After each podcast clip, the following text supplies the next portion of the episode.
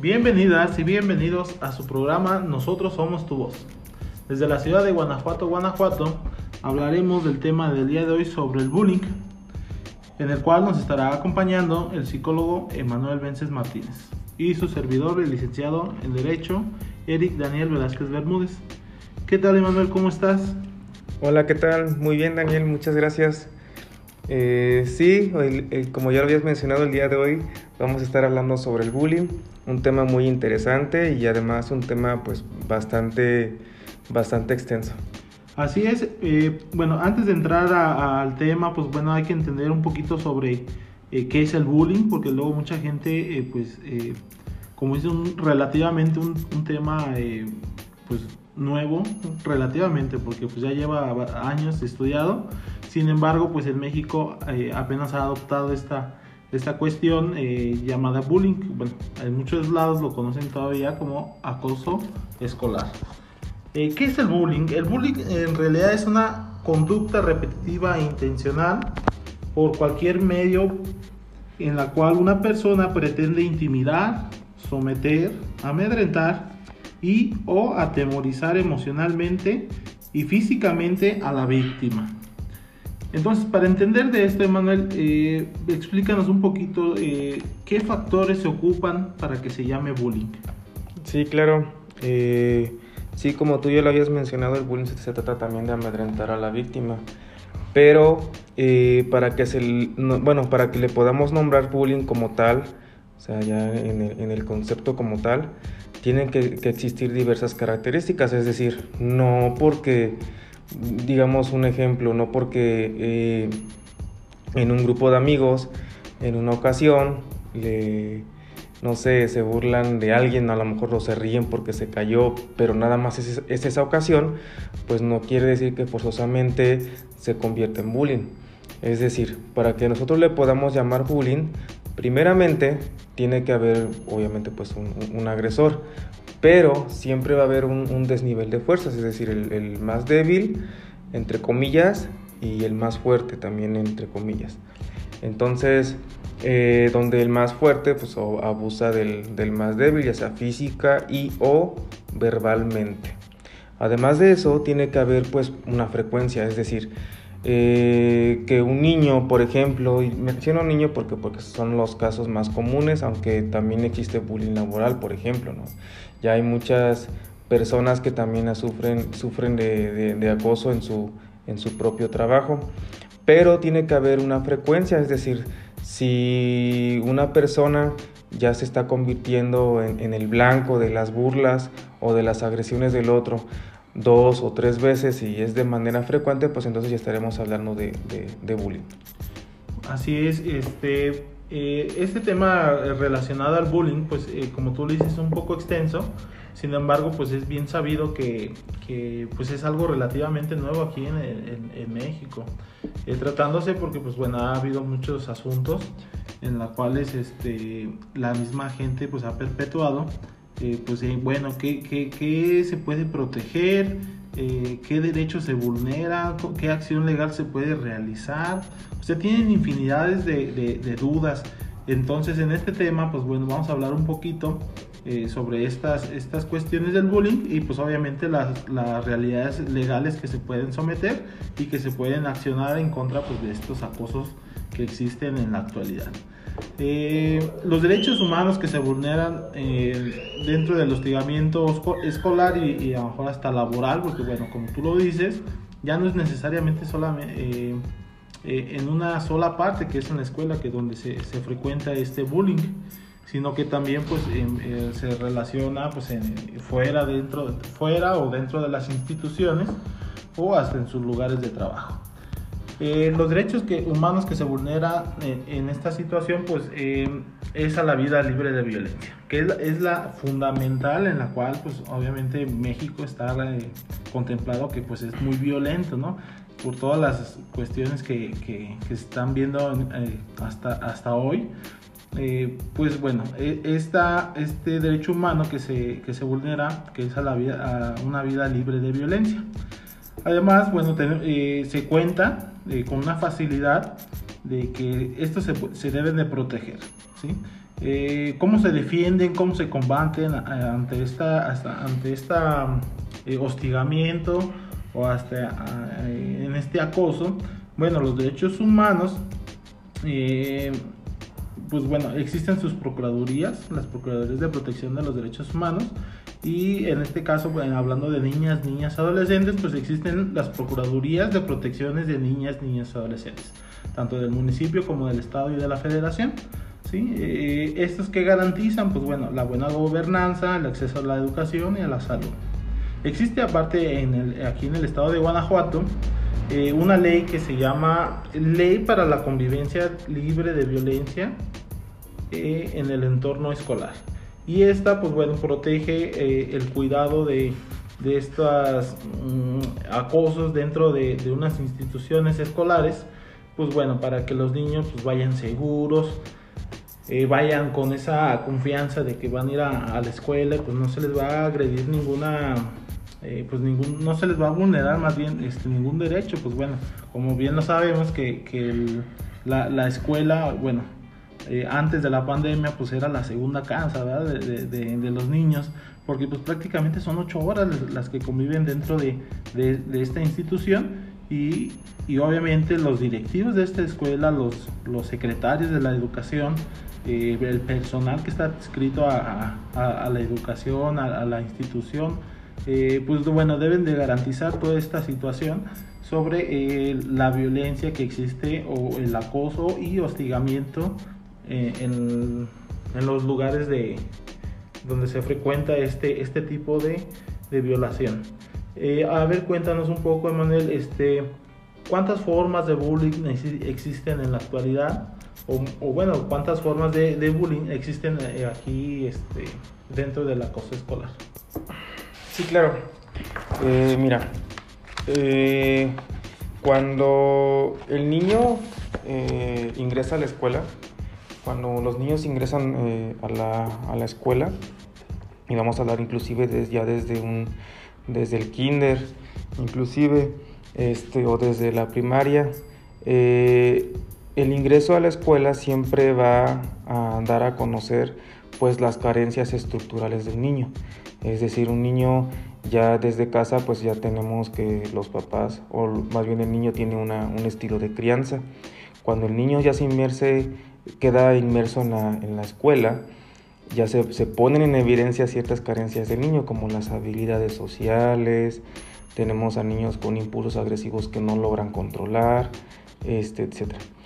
Entonces, en el bullying, pues tenemos a un, a un agresor, es decir, a un victimario, pero también tenemos a una víctima, que es el, el, sujeto que, que, está sufriendo de este, de este acoso o de esta violencia.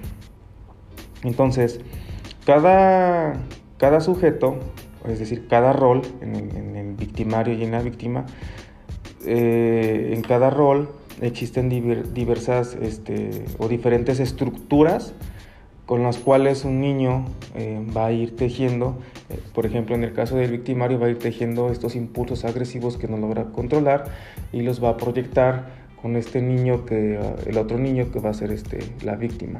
Al igual el niño que es víctima de bullying, pues también hay una cierta estructura en este niño que es víctima que va a desembocar en que el niño eh, deje o se deje pues agredirse. Entonces, tenemos muchas características en los niños que son víctimas de bullying. Eh, por ejemplo, los niños que son víctimas de bullying generalmente son niños que, se aíslan, son niños que tienen pocas habilidades sociales, por ende les cuesta un poco de trabajo defenderse. Eh, tenemos a niños también que están siendo bulliados y comienzan a tener problemas de aprendizaje, pero ojo aquí, estos tipos de problemas de aprendizaje no son problemas de aprendizaje desde un nivel cognitivo, sino más bien desde un nivel emocional. Es decir, desde, hablamos de una cuestión, un problema de aprendizaje desde una cuestión anímica. ¿Qué quiere decir esto? Cuando un niño llega a sufrir bullying, eh, generalmente lo que hace pues, es comenzar a, a, aislarse de los otros. Es decir, no, no se aíslan realmente pues porque nos, mm, en lo real no se quieran juntar con nadie, sino que simplemente es como un mecanismo de defensa que optan para evadir situaciones que les son eh, completamente amenazantes para ellos. Generalmente los niños que sufren víctima de, bullying vienen desde casa, eh, por ejemplo, muchos me ha tocado tener pacientes eh, niños este, en donde su estilo de crianza es, es, meramente un poco tirano, por poner esa palabra. Es decir, tenemos a padres muy, muy estrictos, eh, en los cuales ejercen un cierto control sobre, sobre ese niño, es decir, no, no, no, lo, dejan, no lo dejan ser, en, en, otras palabras. Entonces, esta tiranía, y lo vuelvo a decir, por poner esa palabra, esta tiranía que ejercen los padres, pues provoca que el niño pues no llegue a ser eh, de una manera eh, estimulado como para que adopte ciertas habilidades sociales que le van a funcionar dentro de una estructura social, que generalmente se ve pues cuando ya este, ingresan a la escuela. Por eso mencionaba en un principio que cuando un niño ingresa a la escuela es ahí donde al niño eh, se le van a notar ahora sí que las, las carencias eh, emocionales que, que, pudieran tener. Entonces, eh, y esto es bastante grave porque hoy en día pues es bastante, bastante común el bullying dentro de las escuelas.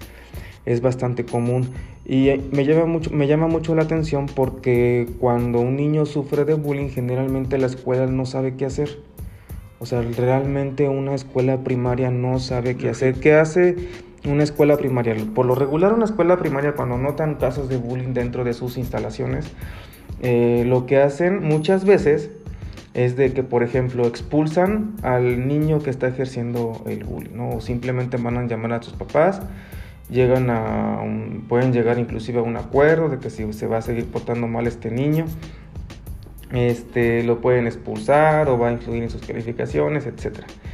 Pero lo que yo he visto muchas veces es que los niños son expulsados de esas escuelas, es decir, Obviamente que esto no, no es una manera de, eh, de, eliminar este tipo de conductas, ya que, o sea, sí se eliminó la conducta dentro de esa escuela donde se ejerció el bullying. ¿Por qué?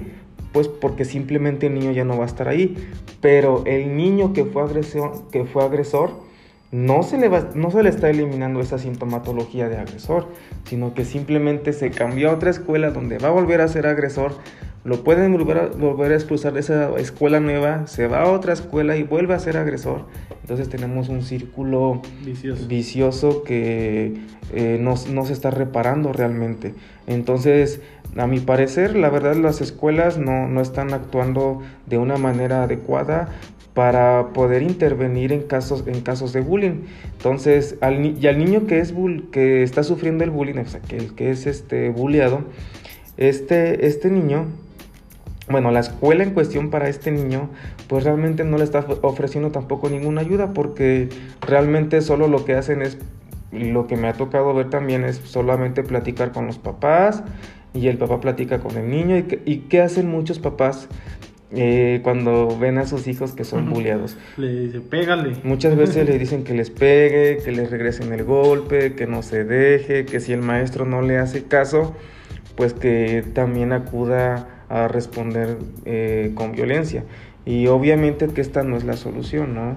Pero para muchos papás eh, sí es la solución porque pues en la escuela obviamente ellos no están presentes. Y si los papás notan que el maestro pues no, está haciendo nada para poder eh, salvaguardar la integridad de su hijo, pues lo, que, lo único que les queda decir es que les peguen. Entonces, pero ¿qué se puede hacer realmente en estos casos? Esa es, este, esa es la cuestión. Eh, ¿Qué se puede hacer en, los casos? Ahora sí que digamos para, los papás, en el caso de que sus hijos estén sufriendo de bullying. ¿Cómo identificar también a un, niño que está sufriendo de bullying? Porque muchas veces pasa también que los papás no se enteran que sus hijos están sufriendo de acoso escolar. Eh, ¿Por qué? Porque simplemente el niño no, no dice nada. Es decir, por lo regular, y no solamente hablamos también de casos de bullying, eso es en general, por lo regular el dolor siempre es callado, el dolor siempre es, es silenciado. Entonces hablamos ya de inclusive de marcas. Bueno, la palabra técnica es huellas némicas, pero vamos a poner la palabra marcas. Hablamos de marcas en las que eh, el niño ya está sufriendo, marcas que se, le, que se les van a quedar inclusive por el resto de su vida en caso de que los papás no atiendan este pues ahora sí que estos casos o a sus hijos que están sufriendo que están sufriendo de bullying. Y estas marcas que hablas eh, son se, muestran físicas emocionales o cómo se muestran estas marcas claro obviamente si vamos a Ah, bueno, yo puse la palabra marca pues para de alguna manera dejarlo en claro, pues simbólicamente hablando, pero sí, pues obviamente podemos, pueden existir marcas físicas en caso de que el bullying también sea pues bastante extremo y los, el niño tenga, llegue a la casa con los brazos moreteados, la mochila rota, la mochila sucia, las camisas de la, de la escuela primaria pues igual rotas, bastante sucias de la espalda, del de las mangas, igual los pantalones rotos, ¿no? Hablamos de que uno como papá o como mamá, pues podemos darnos cuenta de eso. Son obviamente marcas bastante evidentes. Pero ¿qué hay de las marcas eh, emocionales? Estas son muy notables. Eh, solamente tenemos que poner un poco de atención a los comportamientos de los niños. Por ejemplo, un niño que sufre bullying siempre tiende a aislarse de los demás y tiende a tener ya conductas un tanto depresivas. Una conducta depresiva, por ejemplo, es, digamos que se puede observar también en una persona, eh, bueno, en este caso hablando de los niños que sufren de bullying, cuando ya, mm, por ejemplo, el tono de voz es bastante bajo, eh, el niño se comienza a aislar, el niño ya tiene un temor de ir a la escuela, tiene bastante miedo de ir a la escuela y siempre eh, para que la mamá no levante, pues ahora sí que es una pesadez inclusive para la mamá porque el niño no, simplemente no quiere ir a la escuela por ese miedo. Tenemos a niños que se enferman seguido, es decir, nunca va a faltar esta conducta de que el niño comente, le comente a su mamá que está enfermo, se inventa cualquier enfermedad, inclusive, e inclusive hasta, realmente concibe el niño la enfermedad porque ya la, hasta la puede tener de tanto que lo está diciendo y deseando. Y para no ir a la escuela. Para, efectivamente, para no ir a la escuela porque hay un temor de, de, ir a la escuela. Entonces, obviamente que esto también va a influir en, su, en el aprendizaje. ¿Por qué? Porque el niño simplemente por ese temor de ir a la escuela no va a querer ir a la escuela a aprender, sino nada más va a defenderse. Eh, Además de que las problemáticas emocionales tampoco le permiten estar aprendiendo al niño, ya que es una distracción constante, constante, perdón. Así que dentro de la mente del niño al estar pensando de que no puede participar en el salón porque ya se van a burlar de él. No puede traer una tarea porque piensa que va a estar mal. Es decir, el bullying realmente pega bastante, bastante a los niños que lo están sufriendo. Y si un papá una mamá no se da cuenta que su hijo está sufriendo bullying, créame, señora o señor que me está escuchando, que estas huellas son de por vida. O sea, no porque el niño sufrió bullying en la primaria y en la secundaria ya no sufrió, quiere decir que ya superó todos estos eventos eh, violentos que tuvo en una infancia. No, no, no, no, no, no. Créame que estas huellas son de por vida. Entonces es muy importante que cuando si, si usted se está dando cuenta que su hijo está sufriendo de acoso escolar, inmediatamente atiéndalo, platique con el niño, eh, pregúntale qué le pasa, no lo juzgue, porque muchas veces los niños que sufren de bullying, esto es algo muy importante, muchos niños se sienten juzgados, es decir, por su forma de vestir, a lo mejor por eso le hacen bullying al niño, le, por su complexión física, con niños gorditos, por ejemplo, muy delgaditos, etc. Siempre va, el agresor siempre va a encontrar algo por el cual este, siempre estará atacando a una persona. Entonces el niño de antemano pues siempre va a estar sintiéndose juzgado y va a tener estas fantasías persecutorias de que alguien ya le va a estar haciendo daño. Entonces es muy eh, pues recomendable que cuando se platique con un niño traten de hacerlo ver que eh, no se sienta juzgado por, lo, por, lo, por las cosas que lo están cuestionando. Y de esa manera pues van a tener una comunicación pues un tanto más asertiva con sus hijos y, y la comunicación pues va a ser más, más, más óptima para que el niño también se abra y cuente realmente lo que está pasando en su escuela. Y si llega a estar pasando esto en la escuela, obviamente que también lo recomendable es que acudan eh, con un psicólogo clínico. Es muy importante que verifiquen que sea un psicólogo clínico. Eh, le elabore un diagnóstico, les diga qué es lo que está padeciendo ya su hijo y de esa manera pues ya que se procede a, dar el, el, tratamiento correspondiente. Así es, y fíjate que, que un, un, punto muy importante que tú hace unos momentos mencionaste, el cual es eh, eh, qué debe de hacer la escuela eh, pues, para resarcir el daño. Eh, más bien, ¿qué hace la escuela en realidad cuando suceden estos, estos casos de, de acoso escolar o bullying dentro, de, dentro de estas instituciones? Eh, pues bueno, eh, como lo marca la ley aquí en el estado de Guanajuato, eh, son deberes de los centros escolares frente al bullying escolar. ¿Qué quiere decir? Si un centro escolar puede ser eh, responsable, pues sí, sí, en realidad sí puede serlo, porque ante estos casos de bullying, es, eh, si, se, si se encuentra que son negligentes al reaccionar hasta a frente a este fenómeno, eh, se, se, realiza pues obviamente una, pues una demanda eh, civil, ¿verdad? En la cual se solicita la indemnización por el daño moral y los gastos que son devengados o por devengarse. ¿Qué son los gastos devengados o, y por devengarse? O sea, los devengados pues obviamente son todos, los, todos aquellos trámites que se, que se realizaron o que se gastaron eh, pues durante la tramitación de este juicio, ¿verdad? Y los devengados pues obviamente pues ya una vez que se de, determina mediante un mediante un psicólogo clínico en el cual eh, se elabora pues un peritaje, se hace una, unas pruebas eh, psicológicas y de ahí determina cuántas sesiones eh, se van a realizar y durante cuánto tiempo. En este caso puede ser que a lo mejor una sesión durante una, eh, cada semana durante tres años, pues esa es una reparación del daño, ¿verdad? Y aparte, pues bueno, pues por todos los gastos que se realizaron, eh, estudios, eh, ropa escolar, materiales didácticos, etcétera. Entonces todas estas cuestiones, pues eh, sí, sí, sí repercuten porque eh, normalmente, como tú lo comentabas, Emanuel, eh, las escuelas y normalmente los maestros no tienen esa, se le puede decir empatía, pues para atender estas situaciones, ¿no? Al final de cuentas, pues nada más no erradican o no tratan de, de resarcir el daño, pues en, en, en, frente a este fenómeno, ¿verdad? Que es el bullying, eh, que es bastante grave, o sea, hemos visto, eh, pues, niños que se hacen el, el, ¿cómo se llama? El cutting, o sea, traen las, la, traen las manos o las piernas que se cortan con alguna navaja, con, al, con las tijeras o con, cualquier este, objeto punzo cortante.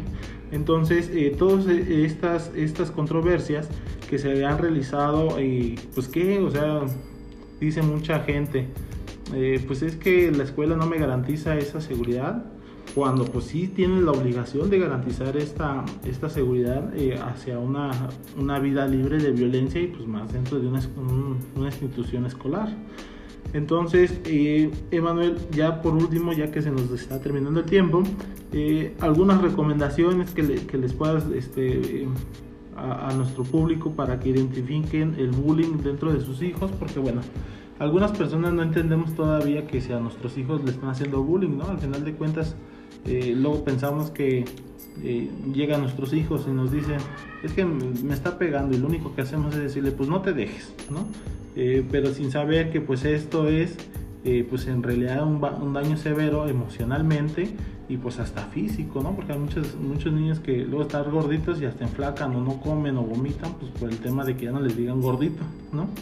Entonces, ¿qué recomendaciones eh, nos, nos, darías o le darías al público para que identifiquen el bullying, Emanuel? Claro, este sí, bueno, eh, bueno, primeramente, eh, como lo, mencioné en un principio, en el bullying pues existe la, víctima y, existe el victimario. Y cada uno de estos roles eh, se comprenden de, de, diferentes tipos de, o diferentes estructuras. Entonces, este, esto quiere decir que el bullying no, viene obviamente o sea, de la escuela, es decir, un niño que es agresor no nace siendo, siendo agresor, un niño que es víctima no nace siendo la víctima pues de todos, o sea, es una crianza que se va generando y que se va dando y que va a desembocar cuando el niño ya está inmerso en una estructura social. generalmente, pues obviamente va a ser dentro de una escuela, en donde ya inmerso en esta estructura social o en esta, o, en esta escuela, el niño va a dejar entrever todas sus carencias. Que, va a estar teniendo, ya sea que no puede controlar sus impulsos, hablando de niños agresores, este, niños con carencias de habilidades sociales, que no se pueden defender, etcétera. ¿Cómo nos identificamos? Eh, bueno, muchas veces es complejo para los papás identificar a un niño, ya que muchas veces, pues el niño, más bien la mayoría de las veces el niño no va, no va a decir absolutamente nada. Y es difícil esto porque si el niño no dice nada y, tenemos a papás que posiblemente no estén atentos a las conductas de sus hijos, pues va a ser difícil, muy difícil que lo logremos identificar, a menos de que un tercero se lo esté, se lo esté comentando. Pero en el caso de niños, de niños que sufren de bullying, una manera de identificarlos es eh, viendo también ciertos tipos de características depresivas que tengan. Es decir, un niño que sufre bullying va a tener siempre características depresivas. El niño se va a comenzar a aislar de todos. Por ejemplo, va a llegar a su cuarto y se va a encerrar en su cuarto, no quiere platicar con nadie. Eh, niños que solamente a lo mejor quieren estar durmiendo o que solamente quieren estar en los videojuegos o que solamente quieren estar viendo la tele, es decir, están buscando actividades que les, produzcan una realidad alterna a la realidad que, está, pues, a, la, realidad que tienen, que, están sufriendo de bullying o, o de violencia. Esta realidad alterna se da, por ejemplo, el niño que juega videojuegos en exceso de tiempo, realmente lo que provocan los videojuegos o los niños, por ejemplo, que están viendo la tele todo el tiempo, pues simplemente es una creación de fantasías que les va a ayudar a crearse una realidad alterna para evadir, la realidad que tienen, que es pues que les genera bastante angustia. Entonces, ¿cómo lo identificamos? Pues exactamente con eso. Si observas que tu hijo o tu hija eh, siempre están viendo videojuegos o que son niños un tanto asociales, que no les gusta juntarse con nadie o ves que el niño le cuesta trabajo, mucho trabajo hacer amigos o no te o si tú le preguntas de por cómo le fue en la escuela no te quiere mencionar nada porque posiblemente sea vergonzoso y doloroso para él platicar de este tema. Por eso, como lo mencioné hace un momento, es importante que el niño no se sienta juzgado cuando se le pregunta algo, cuando se quiere platicar de este tipo de temas, ya que si a un niño lo estás, lo estás juzgando, obviamente pues el niño se va a cerrar para un canal de comunicación. Entonces podemos darnos cuenta por estas características que que ya estoy mencionando. Y esto es hablando de características emocionales. Obviamente que si tenemos físicas, pues ya tenemos a niños con brazos moreteados, con ropa rasgada o rota, al igual de la mochila. Los útiles escolares se les pierden constantemente. Posiblemente no sea porque el niño sea descuidado, sino porque se los agarran o se los avientan o se los esconden o los rompen. Entonces hay muchas maneras de darse cuenta que el niño está siendo bulliado. Ahora, ¿qué hacer? Es muy importante mantener una comunicación asertiva con el niño, pero también es más importante aún que el niño reciba una atención psicológica, porque como ya lo mencioné hace unos momentos, hace unos minutos, posiblemente el niño pase su etapa donde sufrió de bullying y digamos que en la secundaria o en la prepa ya no sufre, pero esto no quiere decir que este niño, digamos, ya está siendo curado o se curó por poner esa palabra, ¿no? Sino que simplemente quiere decir que posiblemente el síntoma que se le generó a raíz de sufrir de bullying simplemente se reprimió o está escondido por ahí, pero no quiere decir que esto ya está solventado, sino todo lo contrario. Y el bullying va a traer siempre, siempre repercusiones en la vida emocional adulta. Entonces es muy importante que, esto, que este tipo de casos siempre se atiendan con un profesionista de la salud, porque créanme que sí quedan huellas que son marcadas de por vida en una etapa ya eh, adulta, siendo que esto se sufrió desde una infancia. Y obviamente que en una etapa adulta hablamos de, adultos que ya no son funcionales, que todo les da pena.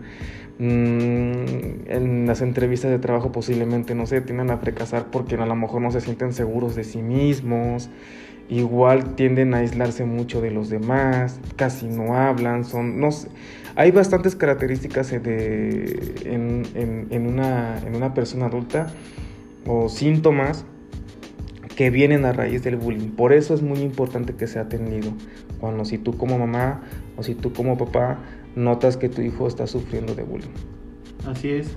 Eh, bueno, pues lamentablemente ya se nos terminó el, la, hora para nuestro, nuestro podcast. Eh, pero bueno, seguimos nosotros eh, a disposición de ustedes, querido público. igual les vamos a volver a pasar nuestros números para si tienen alguna duda, alguna eh, quieren alguna asesoría, pues con mucho gusto nosotros se las atendemos. Eh, nuevamente eh, les explico, o bueno, les dicto mi, número de teléfono particular, pues si tienen alguna situación, pues con todo gusto nosotros se las haríamos saber. Mi número de teléfono es 417-116-1531. Lo repito nuevamente, es 417-116-1531. Sí, claro, y a mí me pueden encontrar en redes sociales, en este caso, bueno, en Instagram, como psic.emanuel con una M, vences. Y mi número de teléfono es 777, triple 233 7940. 777 233 7940. Muy bien, querido público, pues le agradecemos mucho por escucharnos y pues cualquier cosa estamos para servirles. Hasta luego. Hasta luego.